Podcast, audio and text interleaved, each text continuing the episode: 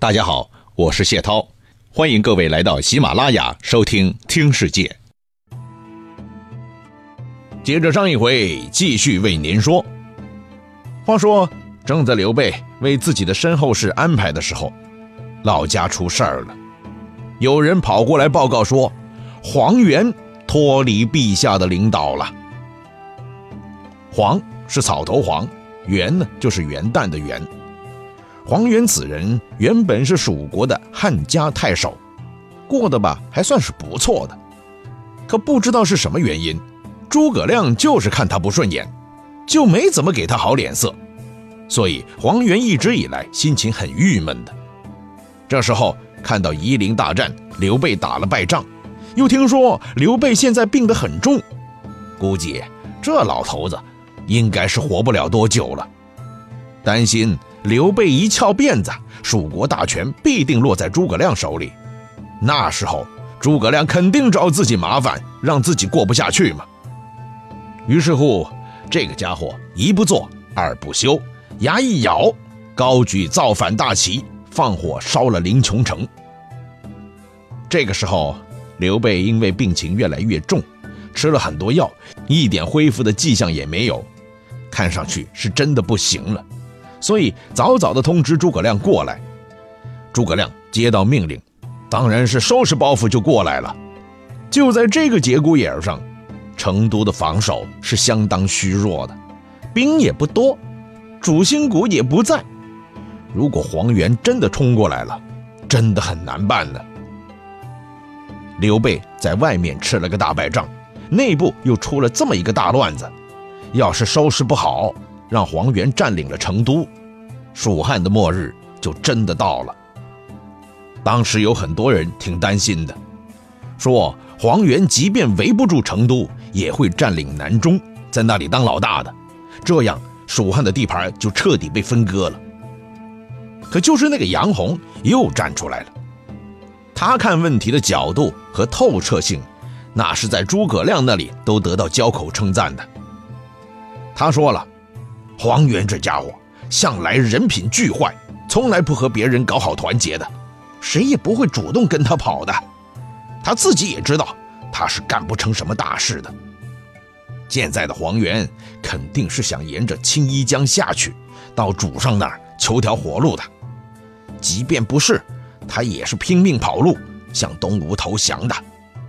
所以，只需要请两位将军在南安峡口那里。坐等他就是了，不必那么慌的。果不其然，没过多久，黄元就知道自己举事失败了，真的顺江而下，被早就守候在那里的陈呼、郑绰给抓起来，当场砍掉了脑袋。这样一来，蜀汉又躲过了一场动乱。这场风波传到刘备那儿，刘备的心更撑不住了。哎呦妈呀！自己之前在夷陵被人一把火烧掉了几万益州子弟，说真的都不好意思回到成都了，只能在白帝城这待着。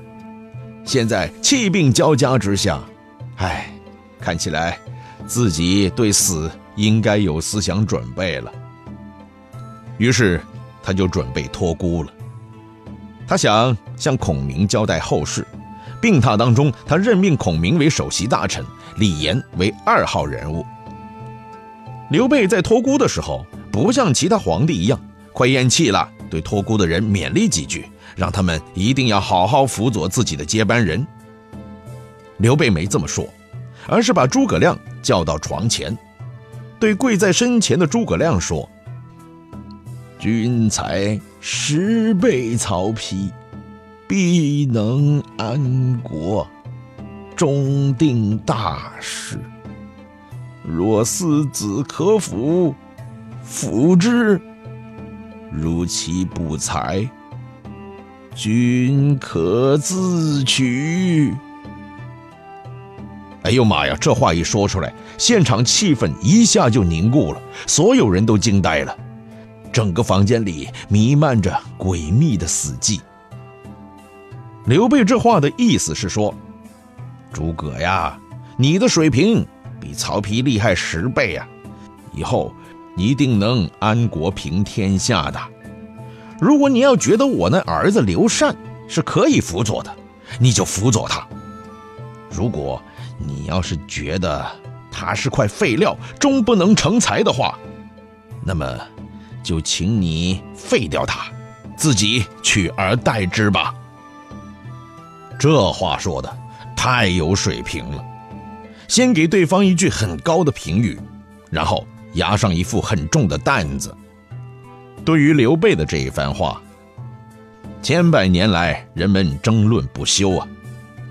意见主要分两派，一派说这体现了君臣之间彼此的高度信任，另一派则认为刘备临死前还惺惺作态，故意来试试诸葛亮的。第一派的主要代表是《三国志》的作者陈寿。他认为这就是刘备信任孔明，举国托孤于他，这种毫无保留的信任，古今未有啊。而第二派的主要代表，就是晋朝人孙胜，他说这是刘备的鬼尾之词。而另外一个代表就是清朝的康熙皇帝，他是发了一番感叹的，他说刘备平时把自己和诸葛亮的关系比作雨水。也深知诸葛亮忠贞不二，但却在托孤的时候说出这种有猜疑性的话，这是典型的三国式的诡诈，卑鄙呀！康熙本身就是皇帝，从皇帝的心态去揣摩刘备的心思，没有谁比他更有说服力了。所以他深知刘备内心，说出了这番感慨，也是有一定的说服力的。好吧。哪一种说法比较靠谱呢？我们首先要搞懂一个问题：从人性的角度说，这个世界上除了极个别的圣人贤人，其他所有人都是，而且永远都是自私的动物。当然，死人和神经病得排除在外了。皇帝的位置，从来都是用鲜血和生命换来的，他的代价是如此的昂贵。地位是如此的重要，所以从古至今，很少有帝王心甘情愿的把他让给外人的，所以只能让给自己的儿子，而且是亲生儿子。只要自己有亲生儿子，哪怕是白痴的、弱智的，哪怕是个 baby，连奶都没断的，他都享有继承权。刘备不是神经病，也不是圣贤，涉及权力利益的问题。还不至于大方到把自己辛辛苦苦奔波一辈子打下来的江山拱手让人的，不到万不得已，他是绝对不会走到这一步的。所谓的万不得已，就是他自己没儿子，但是实际上他有啊，而且不止一个，个个都四肢健全，头脑还挺灵活的。所以基本上可以搞懂了，这句话刘备根本就是在试探。当然，这只是我们非常冷静的客观的分析，我们也不好把话说得太绝。古语有说：“人之将死，其言也善。”刘备除了试探之外，必然还有另外一种感悟的。从他去世之前的一系列行动当中，我们后人就可以看出这一点。比如把于父改名为永安，给自己亲生儿子的遗诏里不提军国大事。只谈安身立命之本，并且教导儿子们要把诸葛亮当成自己的父亲，这就透露出一个信号：刘备不希望自己的儿子们人生在霸业当中沦丧。万里红尘三杯酒，千年霸业一壶茶。不管是兴也好，衰也罢，到最后依然是尘归尘，土归土。既然是这样，把一切都交给诸葛亮自取，撒手不管，或许也是生命的最高意义吧。人呐，往往是在生命最后的时刻，才能参透生命的。刘备也不例外。说话是一门语言的艺术，在政坛当中说话，更是艺术当中的精品呢。那好吧，我们就得看看诸葛亮是怎么回答的。按常理一般有两种，第一种，哎呀，领导啊，谢谢信任呐，我一定照办呐。那可是你自己说的呀，我就不客气了。嘿，这种说法嘛，基本上呢只是想想而已，谁都不敢直接说的，说出来不就是等于有野心了吗？诸葛亮头脑这么清醒，当然不可能犯傻嘛。所以，剩下的另外一个答案就是唯一可选择的答案了。而且，聪明的诸葛亮很快就知道了，这个是最正确的选择，最正确的答案。诸葛亮当场连连磕头，泪流满面，既惊讶又感动地说：“臣敢不竭股肱之力，效忠贞之节，继之以疾。”这意思就是说，我一定竭尽全力，精忠卫国，死而后已。没错了，这就是唯一的。也是最正确的回答了。无论从诸葛亮个人的修养来讲，还是后来的事实，都可以证明，诸葛亮这番话完全发自内心，没有半点娇柔造作，他是真心真意的。刘备试探诸葛亮，想用自己最后一番话套住诸葛亮。那这番话是当着大家的面说出来的，等于逼诸葛亮在公众面前表态嘛。诸葛亮能怎么表态呢？刘备恐怕早已经想好了吧。以后，诸葛亮，你就是我们刘家忠心的大臣了，直到死那一天，你都不能改变你的誓言。而且，刘备这么说，其实也是表达了自己天下为公的思想。你想，我连皇位都可以让给诸葛亮，你们也得向我学习，更要向诸葛亮学习，为我们的事业做无私的贡献呐。这。就是笼络人心，而且事实证明是可以获得巨大成功的。那比如后来诸葛亮在《出师表》里说了：“盖追先帝之殊遇，欲报之于陛下也。”诸葛亮何等聪明的人呢？当然知道刘备在想什么呀。他更知道刘备看人和用人确实是有一套的。自从当年三顾茅庐以来。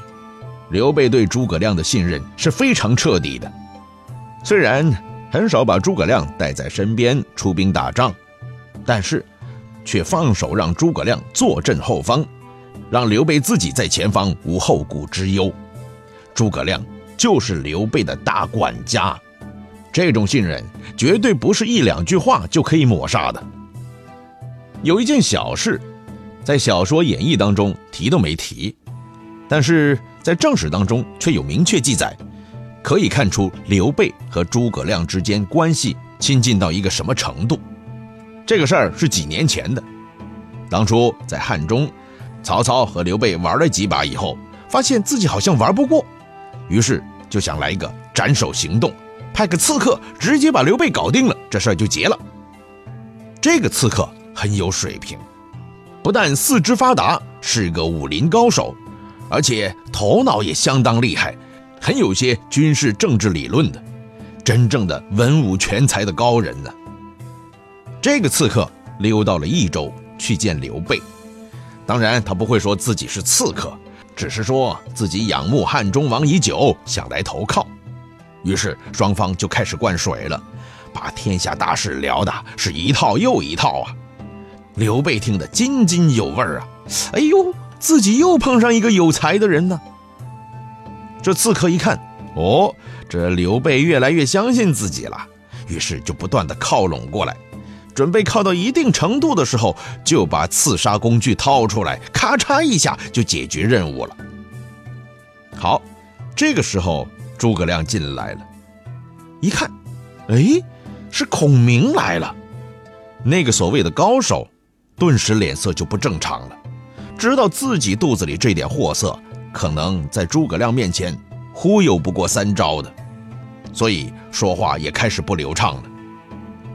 诸葛亮那边一看，就知道，嗯，这个人应该是个高才，有水平，但是心是黑的，不是什么好鸟。这个时候，刺客已经感受到气氛的不对了，汗都冒出来了。于是就借口要去茅房。等这个人走了以后，刘备很高兴地对诸葛亮说：“哎呀，此为一大人才，可以做先生你的助手了。”诸葛亮却在装傻，说：“哪儿？在哪儿呢？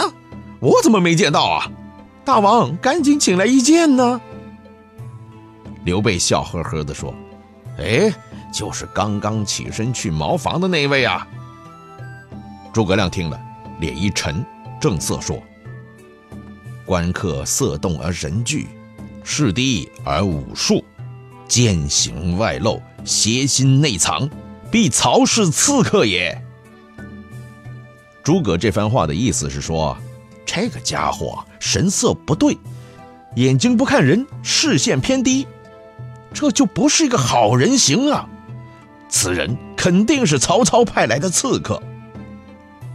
刘备一听，不会吧？诸葛先生会不会太敏感了？于是赶紧派人去看。哎，下面很快报告上来了，说那个家伙已经越墙而走，逃得无影无踪了。这一下，刘备就更服诸葛亮了。这一次，曹操要刺杀刘备。是花足了脑子，派了一个相当有水平的刺客来进行恐怖活动。想想看，能聊得让刘备越听越顺耳，把他当成诸葛亮的助手来了。啊，这没文化、没大智慧能行吗？整个三国时代，能被刘备看上而且当成诸葛亮第二的人，恐怕不多吧？也许有朋友问了：哇，这个人这么有水平啊，为啥连名字都不知道？后来一点声响都没有啊！哎，这个好解释嘛。接受曹操的任务出来当恐怖分子，本来就不光彩嘛。而且还没能完成任务，在厕所里翻墙而走了。就算这个人本身是很有名的，也不会把这事给晒出去嘛。所以到了后世，这一位到底是谁，自然就无从可考了嘛。一句话说了，这个人无论是武功还是头脑。本事相当了得，刘备和诸葛亮君臣之间，在这个人面前好好的秀了一把恩爱。如果不是诸葛亮足够聪明，对刘备足够忠心的话，这个刺客可能就得手了。而刘备如果不是充分信任诸葛亮的话，又怎么可能吓跑这个水平不低的刺客呢？对于刘备来说，身边那一大群的元老，像是简雍啊。地位固然是很高，看上去好像比诸葛亮还牛，但实际上那些人只是挂个虚名吃闲饭，论实权、论重要性，比诸葛亮差得远了。刘备称帝以后，直接提拔诸葛亮为丞相、录尚书事，丞相主管国家政务，再加上录尚书事，那实际上这就是一个货真价实、独一无二的国家总理了。而且诸葛亮的权力远远不止于此。张飞死后，刘备又让诸葛亮兼任司隶校尉，主管的就是京畿地区的行政、司法、治安，这就相当于首都警备司令部的头了。往深里说一层，那就是可以监察群臣了。你说刘备对诸葛亮不信任吗？哎，这么一说，可能有朋友又有意见了。喂，你这说话是不是自相矛盾呢？一会儿又说不信任，一会儿又说非常信任，又说考验啥的，到底哪个观点靠谱啊？哎，这么说吧，其实一点不矛盾的。在政治生态当中，没有什么非黑即白的东西，特别是对于托付后事这种事儿，刘备的心态是相当复杂的。刘备。对诸葛亮毫无疑问非常信任，但是，他并不愿意把国家所有的产权通通交给他。他内心最真实的想法是：诸葛亮，我说这话就是让你表个态，你呀就利用自己的才干，把我儿子给辅佐好就成了。一句话说白了，就是要试探，要考验，但同时要重用。只要你没野心了。不管你要什么权利、什么地位，一切都好说。公元二二三年夏四月，刘备终于托付好了后事，可以放心走了。眼睛一闭，驾崩于永安宫，结束了自己不平凡的一生。这一年，刘备六十三岁，比他的宿敌曹操少活了两年。现在，他们终于可以在九泉之下，心平气和的煮酒论英雄了。